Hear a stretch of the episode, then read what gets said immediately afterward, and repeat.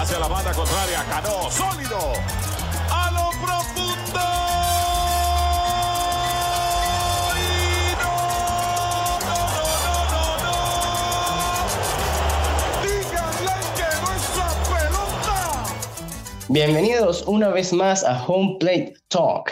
En el episodio de hoy les estaremos trayendo una conversación con un gran amigo, Valenis de los Santos, un pelotero que va a compartir con nosotros todas sus experiencias presentes, pasadas y también comentar un poco lo que tiene pensado para su futuro. Ricardo estuvo haciendo una serie de preguntas y aquí los dejo con él y su conversación.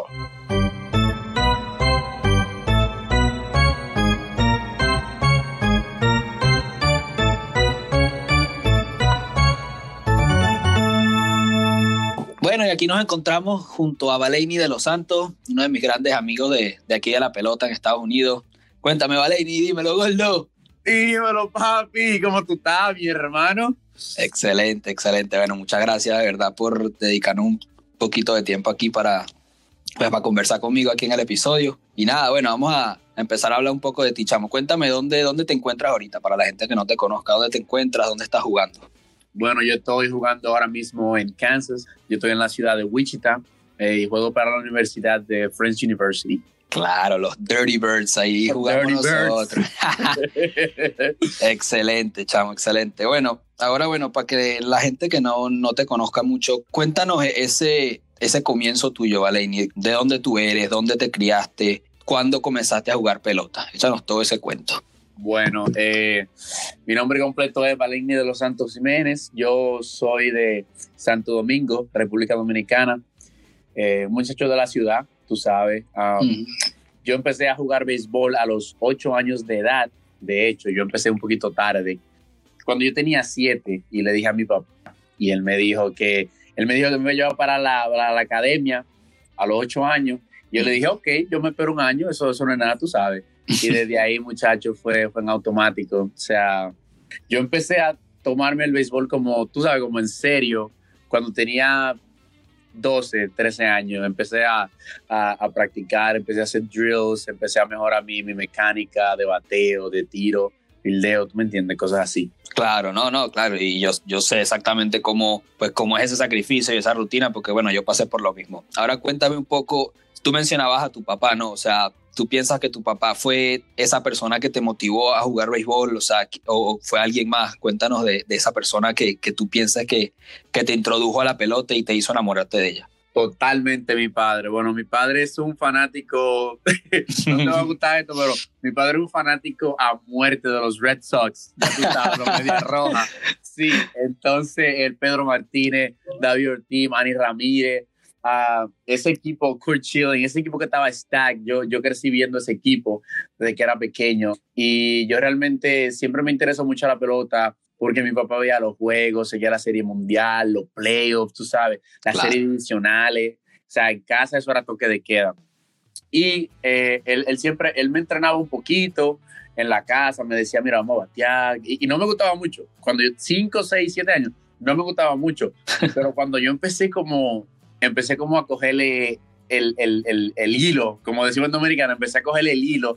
Yo dije, oye, pero me gusta, yo, yo creo que puedo jugar esto. Y él me, sí, él me llevó a, a- a la liga a, los- a los ocho años, muchachos. Y después de ahí, ¿qué te digo? Qué bonito, qué bonito, de verdad que, que, claro, a mí me pasó igual con mi papá también, chavo, mi papá fue esa primera persona que, que me hizo enamorarme de este deporte y bueno, aquí está, tuvieron los resultados, pues. Y, y claro, bueno, chamo, entonces tú, yo sé que, bueno, tú ahora eres pitcher y, todo eso, pero cuéntanos de, de cuando empezaste, o sea, tú empezaste, tú desde el principio sabías que querías ser lanzador, qué posición jugabas, que, cuándo te diste cuenta que, que sí tenías buen nivel para jugar al otro, o sea, al, al- al otro nivel, pues, a buscar firma y todo eso. O sea, ¿cómo fue que empezaste a, en tu academia? Cuéntanos todo ese, ese proceso. De hecho, eh, yo, soy, yo soy lanzador por accidente. Una historia, una historia bien cómica esa. Lanzador por accidente, muchacho. Yo me di cuenta, eh, bueno, de hecho, mis coaches se dieron cuenta que yo tenía un poquito de futuro en la pelota, se podría decir, gracias a Dios. Cuando yo tenía 14, yo era, de hecho, yo era shortstop, yo era, yo era campo corto y yo tenía, yo, yo era buen atleta, O sea, yo todavía me queda algo y, chacho, tengo los 24 años y todavía me queda algo que te digo que es increíble. Cuando yo tenía 14 años, los, los, ah, los abogados, los scouts, empezaron a tirarme el ojo, ¿tú me entiendes? Y de hecho a mi papá le ofrecieron una vez, le ofrecieron unos 10 mil o 15 mil dólares para llevarme para una academia, pero el problema con las academias, de que tú sabes de eso, Ricardo, el problema con las academias es que tú estabas un contrato y, Claro. ellos son, y ellos son, ¿qué te digo? Como quien dice, tú, o sea, ellos son tu, tu jefe, tus abogados, tu papá, porque tú tienes que mudar para la academia y ellos son Ujú. los que saben de ti, ¿tú me entiendes? Y Sí, sí. entonces mi papá dijo que no. mi papá dijo que no cuando yo tenía 14 y seguimos, yo seguí jugando y yo fui eh, jugador de posición hasta los 17 años. Y yo me, me hice, esto es una historia real que ojalá ahí podamos contactar a mi coach. Eh, yo fui a, la, a los Arizona Diamondbacks y yo hice un tryout. Yo hice un tryout allá, ¿verdad que sí? Y el, el, el jefe de los scouts, el, el head scout, me dijo, ¿tú, tú has pichado? ¿Tú, ¿Tú has sido lanzador alguna vez en tu vida? Y yo le dije, no, porque él tenía el, el radar, él tenía la pistola, y tú me entiendes, Ujú. para mi velocidad. Y me dijo, me dijo, yo te doy un mes para que tú, tú seas lanzador. Y yo le dije, no, yo no voy a lanzar. Yo le, dije, yo le decía que al scout, yo le decía, yo no voy a lanzar, yo no voy a pichar. Yo no me voy a subir a una lomita, le dije. Y muchacho, eso fue una premonición. Al mes, eh, mi coach me puso el radar yo tiré 95 millas de shortstop, como campo corto. Claro. Fue 95. Y él me dijo, tú más nunca agarras un bate en tu vida. yo, ay. Ricardo, muchacho. Y yo me di cuenta que yo, yo tenía, yo tuve ofertas de, de Houston, de Mets, tuve, tuve ofertas de los Pirates, pero fueron ofertas bajitas. 3 mil dólares, 5 mil dólares. Y lamentablemente mi coach en el momento, mi jefe, no quería hacer negocio por tan poco dinero. Pero la realidad era que, o sea, yo tenía 10, cuando yo empecé a, a- a estar en forma, yo tenía 19 años, yo era un poquito viejo ya para Sí. dominicano, ¿tú me entiendes? Sí, Tú sabes sí. que Venezuela es lo mismo, Venezuela es lo mismo. Sí, exactamente. Yo estaba un poquito viejo para Dominicana y él me dijo que, que no y se tumbaron los negocios, pero mi tío, mi tío es el head scout de los, atle- los Atléticos de Oakland, o sea, él es el jefe. Después del, del, del management, él es el jefe. Y él me dijo que venga para college, para la universidad, para estudiar. Y a los 20 fue que yo hice el proceso. Yo estaba viejo ya cuando yo llegué a college. A los Sí. 20 yo empecé el proceso para, para venir para college. No, yo igual. yo- Increíble. a mí me pasó igual también. Yo llegué aquí a los 20 años y eso no importa. Sí. aquí a esa edad uno todavía tiene mucho, mucho futuro por delante. Y bueno, ya tú y yo lo demostramos bastante, ¿verdad? Sí, la gente no sabe aquí en el podcast, pero Ricardo era caballo. Ricardo era caballo aquí. Ay, es bien humilde, pero él no lo dice, pero era caballo. Ay, ya, ahorita llegamos a eso. Este, ajá, bueno, ahora tú, bueno, tú comenzabas, tú comentabas entonces tu proceso, pues, de, de que tu tío te comentó que te vinieras para acá a, a jugar béisbol y cogieras tu beca y tal. ¿Cómo fue? ¿Tú recuerdas ese proceso? ¿Recuerdas el día que te dijeron, mira, te conseguimos una beca para tal escuela? ¿Para cuál escuela fue? O sea, ¿tú recuerdas ese momento y cómo te Oye, sentiste? yo, yo, yo me acuerdo como si fuese, como si hubiese sido ayer, porque yo tenía, yo tenía 21 años y dos meses cuando pasó. Y lo recuerdo también porque yo tenía 21 años, yo no tenía, no estaba trabajando, yo estaba ayudando a mi papá en lo que podía, ¿tú me entiendes? Ujú. Y él me dijo que ese tryout era mi último tryout para la beca, que si yo no tiraba 91, yo me iba a enlistar en la Fuerza Aérea y yo no iba a jugar más béisbol, o sea, para tratar de ser profesional o para beca. Él me dijo, es tu último tryout. Y yo le dije, yo no necesito más de uno. Y yo nunca hubiese tirado 91 en la academia, like, nunca, nunca en, en siete meses. Y ese día, yo me acuerdo, ese día yo llegué y yo no corrí. Yo solamente me estreché, yo me quedé tranquilo y me quedé en la banca respirando tranquilo. Y dije, ok, el día. Me grabaron y no me dijeron cuánto tiré. El video dura unos dos, tres minutos, pero no, no me dicen la velocidad. El coach, mi coach lo envió a la universidad, que fue la primera universidad que me firmó, que me dio el primer chance, fue Western Oklahoma State College en Altus, Oklahoma. Ujú. Saludo para el coach Rosso por allá, ¿sabes? el Truji, muchacho. Y él me, él me dijo en septiembre, muchacho, él me dijo, te conseguimos la beca, pero era septiembre, o sea, yo estaba tarde, Tarde, sí. en agosto. Y Coach Russell, yo no sé lo que hizo, muchacho, pero me, yo, de hecho, llegué a la universidad en octubre 12 del 2017. Yo llegué tarde en el fall y me dieron eh, 12 créditos, que son lo que tú necesitas para ser elegible, Ujú. y me hicieron elegible para la temporada, pero yo llegué tarde en el fall. Y muchachos, después de ahí ha sido un crazy ride. Oye, tú sabes cómo es. Sí, ah, es eh, un milagro, chaval. Es que no, por eso te digo, o sea, lo que es para uno es para uno, papá. Y como tú decías, Amén. tú llegaste para ese, para ese trayado pensando que era tu último y, y- y, pues tú fuiste y demostraste lo que tenías. Y bueno, Dios te dijo, esto es para ti, chamo, y te lo regaló y Amén. te lo ganaste, papá. No, excelente, de verdad que bastante inspiradora tu historia. Así que bueno, eh, yo sé que entonces que bueno, tú empezaste ahí en Oklahoma y, y luego fuiste a jugar en Vernon, ¿no? Que ahí tuviste dos años, tuviste ahí, ¿no? Vernon Estuve College. un semestre y un año, sí, porque yo Ajá. llegué en el spring del, del 2018. Ok. sí. Y que te fue bien ahí, ¿no? En mi primer año, muchachos, yo estaba en la banca, tranquilito. tiré, tiré 16 innings, no me fue muy bien. Eh, yo tenía, después de Western Oklahoma, Mi, mi, o sea, mi, ¿cómo, ¿cómo lo explico? Yo era un, yo era un pitcher que el superpoder mío es tirar strikes, tirar en la zona, ¿tú me entiendes? Y mi mente con, cogí la presión de, de- de- del coach que él, él tiene su método, tú me entiendes, coach Rosso es tremendo coach, pero tiene método diferente y a mí se me olvidó, oye, a mí se me olvidó tirar la pelota, a mí se me olvidó, se me olvidó tirar la pelota, Ricardo, like, no podía, pero mi segundo semestre, eh, bueno, mi- mi- de hecho mi primer semestre fue una cosa increíble, fueron 16 innings, caminé a 21, ponché creo que a 14, o sea, un desastre, mi efectividad era 14 o algo así. Oye, un desastre total. Y mi segundo año, mi coach, ah, Sam Hayden, que él fue el tipo que, que realmente creyó en mí, me dijo, yo te voy a dar un chance. Me dijo, te voy a dar tu beca, te voy a dar el dinero que tú tienes y te voy a dar un chance en el fall.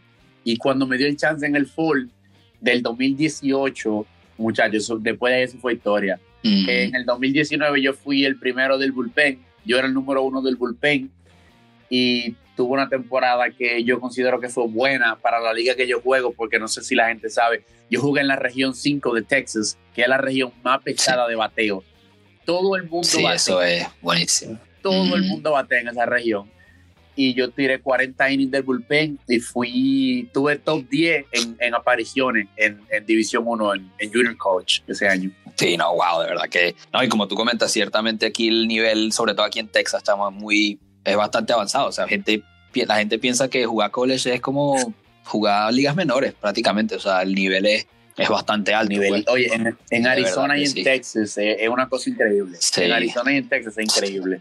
Increíble. Sí, sí, no, bastante, claro que sí. No, bueno, y ya, ya después de tus años en Vernon, pues llega el momento en que tú y yo nos conocemos. ¿Tú te acuerdas de esa vez cuando nos conocemos? El verano del 2019, papá.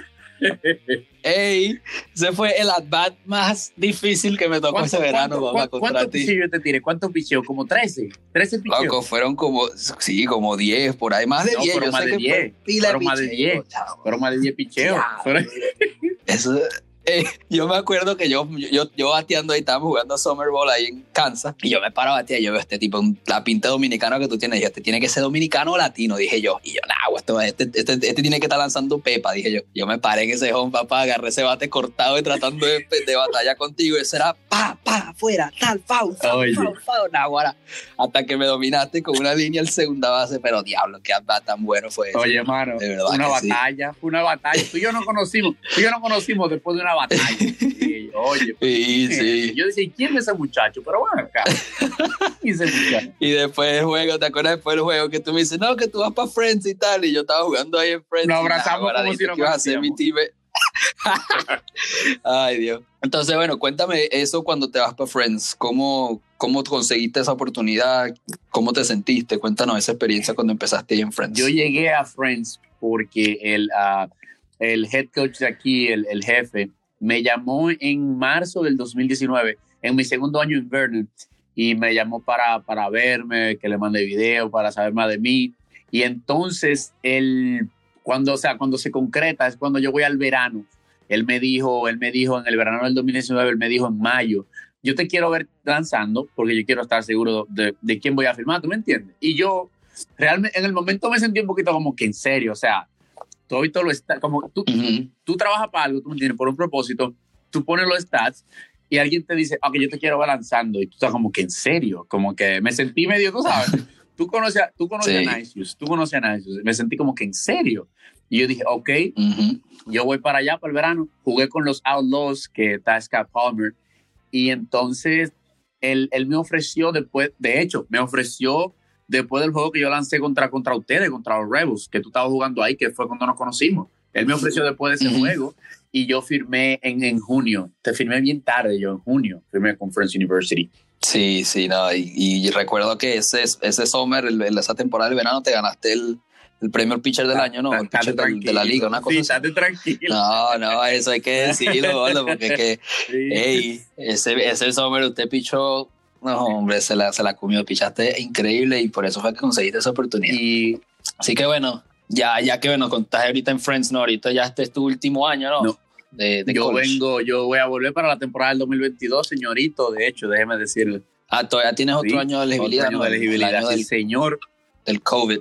Oye, entonces te queda, queda Valeni para rato, entonces. Queda Valeni para rato y gracias a Dios el, el, el, brazo está, está en mejor condiciones. Tú sabes que yo llegué un poquito lastimado aquí a Friends, que en el fall, de hecho, no tiré en el fall. Pero después de eso yo creo que he hecho buenos ajustes y sigo trabajando con, con, con mi coach y eh, ajustando los pequeños errores. Y gracias a Dios este año estamos teniendo una temporada que, que la gloria sea de Dios, muchachos, nos está, nos está yendo bien, gracias a Dios.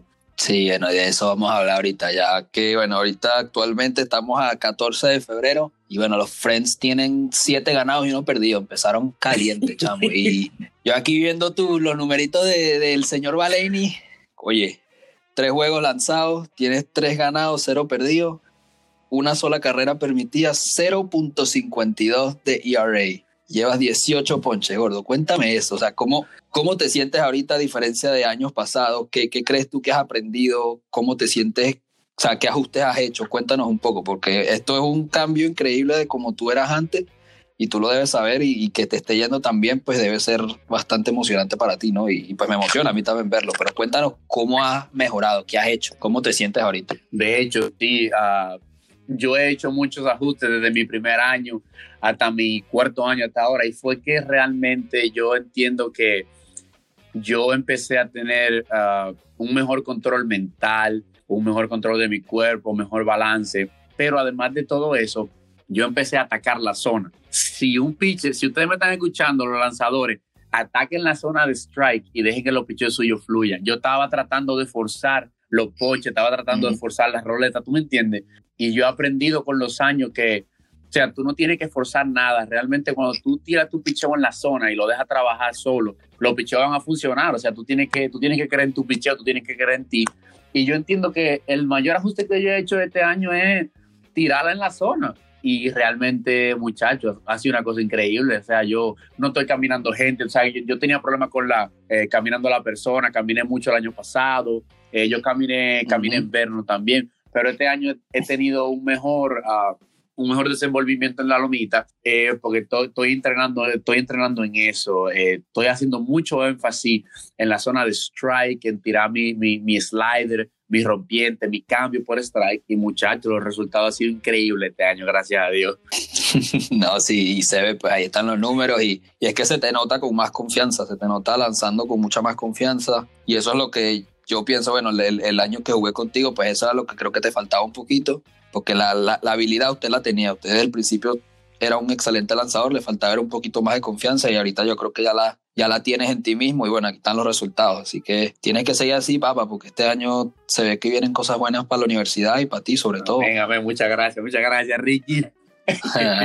claro que sí. Ahora, bueno, cuéntanos entonces ¿Cuáles son tus planes, Gordo? ¿Cuáles son tus planes a futuro? O sea, me dijiste entonces que te queda hasta el 2022, entonces si Dios quiere, jugando pelota y en la universidad, ¿qué, qué piensas tú? ¿Cuáles son tus metas? Cuéntanos un poco sobre eso. Yo ahora mismo mi meta principal es graduarme. Con la bendición de Dios me voy a graduar en el sprint del 2022 por Friends. Voy a hacer una, me voy a graduar en salud y educación física y me gustaría, me gustaría hacer un, ¿cómo lo digo? Me gustaría hacer un, un un doctorado en administración deportiva, tú sabes, pero me gustaría hacerlo en Texas. Y, y Texas porque me gustaría vivir ahí, pero también porque, o sea, las universidades allá son bien, son grandes y los deportes en Texas son, o sea, tienen, un, un, tienen una cobertura increíble. O sea, el deporte en Texas son una cosa de, de otro mundo. O sea, y hasta en, la, en los middle school y en la preparatoria, ¿tú me entiendes?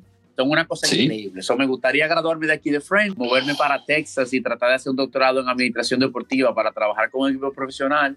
O si no, mi sueño gordo, que yo creo que tú y yo tenemos casi el mismo. Me gustaría tener mi academia, me encantaría, gordo. Eso, mira, entrenar niños, a mí me encanta entrenar niños, me encanta entrenar los muchachos de preparatoria. Así, a mí me encanta el bachillerato también, muchachos. Entonces, Sí, sí. cuando me gradúe de aquí, yo entiendo que yo eh, creo que me moveré para Texas. Y nada, muchachos, cuando se termine la pelota aquí en Friends, realmente si me queda algo, hey, yo, le voy a, yo le voy a dar un chance. Yo trataré de hacer Claro. tryouts y si estoy en forma y alguien me da el chance, yo juego. Pero si no, yo, sabes, siempre, siempre tengo un plan B, gracias a Dios. Y la familia está apoyando de siempre, siempre me apoyan en todo. Y estaríamos ready, gordo, que sea lo que Dios quiera, pero yo estoy ready para lo que sea. Tú me conoces, papá. Claro, no, yo sé cómo, yo sé cómo eres tú y no, me alegra mucho que bueno, tu familia te esté apoyando y, y bueno, si te vienes para Texas, para acá, aquí estoy yo, chamo, aquí las puertas están abiertas, usted sabe que aquí mi casa es tu casa. te, tú te sabes caigo en la cama, te caigo allá en la cama, te caigo en el me duermo, me duermo en el mueble ahí. Ay, ay, qué cómico. No, no, y sí, con esa, ese sueño que tú tienes de la academia, pues como ya tú y yo lo hemos hablado, yo también quisiera hacer algo así. ¿Quién hay quien quita? Ese, hay que soñar bastante así. Uno, ¿te acuerdas cuando uno estaba niño que uno soñaba que quería jugar béisbol aquí uno lo veía imposible? Mira. Bueno, vamos a seguir soñando ahorita. Exacto, uno nunca sabe, solo Dios tiene la última palabra y uno tiene que trabajar para eso y, y lo que es para uno se da, Amén. papá, dígalo ahí. Uno siempre, uno siempre tiene que soñar grande porque tú nunca sabes dónde va a terminar y realmente la persona que te dicen que no soñé grande es porque ya no tiene ningún sueño. So, si tú quieres soñar grande, Eso es sueña grande todo lo que tú quieras porque realmente al final del día uno tiene una sola vida y qué mejor que estar atrás de su sueño. Y si tú lo consigues, amén. Y si no lo consigues, pues lo intentaste por lo menos. Lo intentaste con orgullo. ¿tú me No, eso es correcto.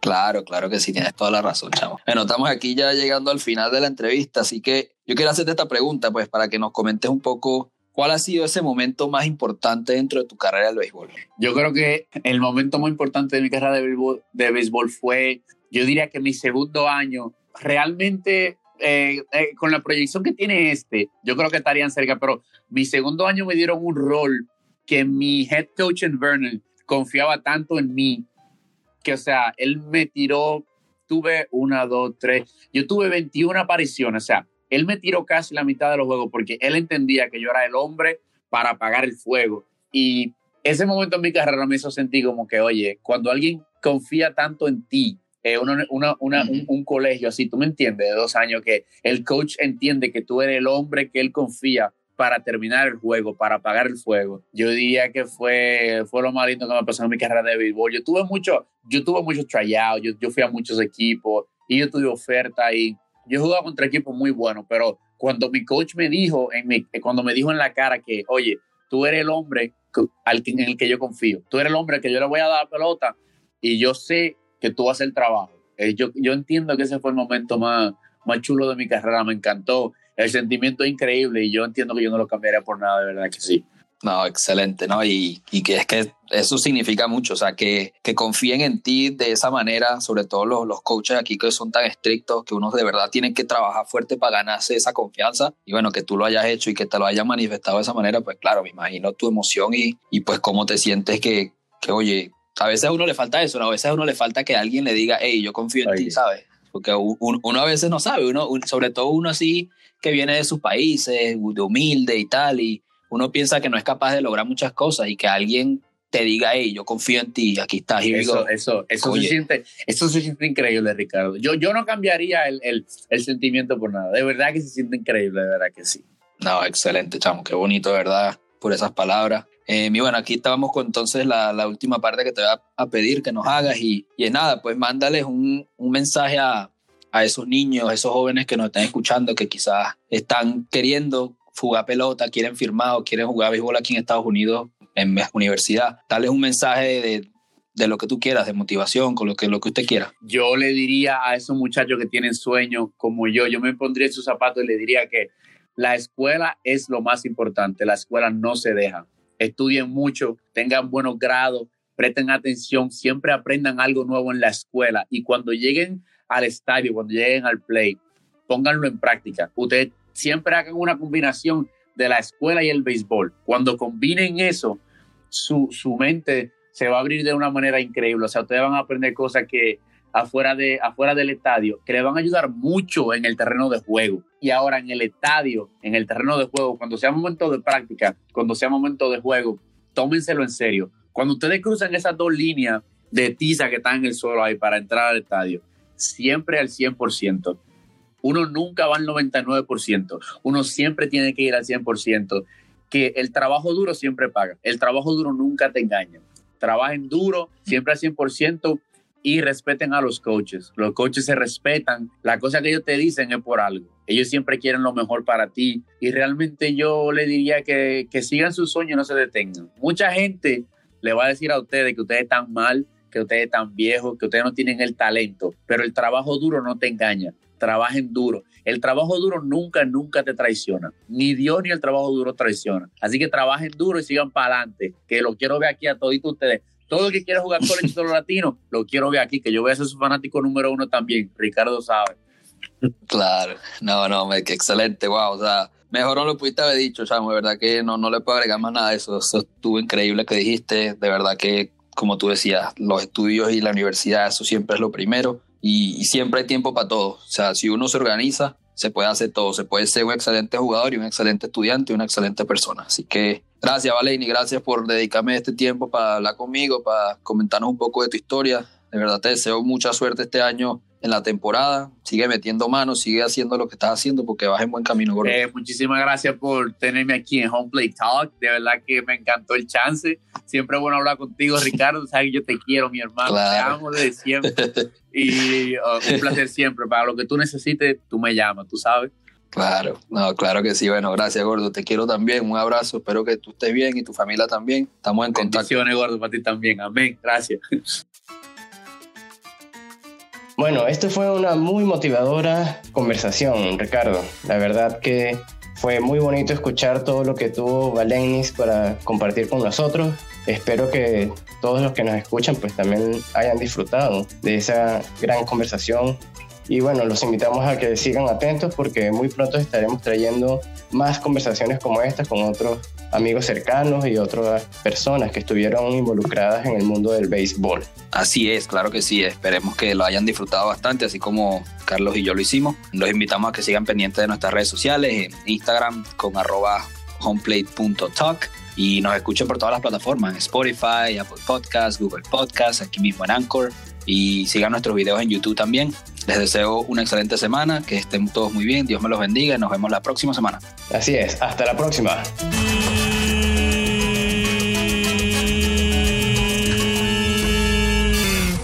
Se terminó el juego.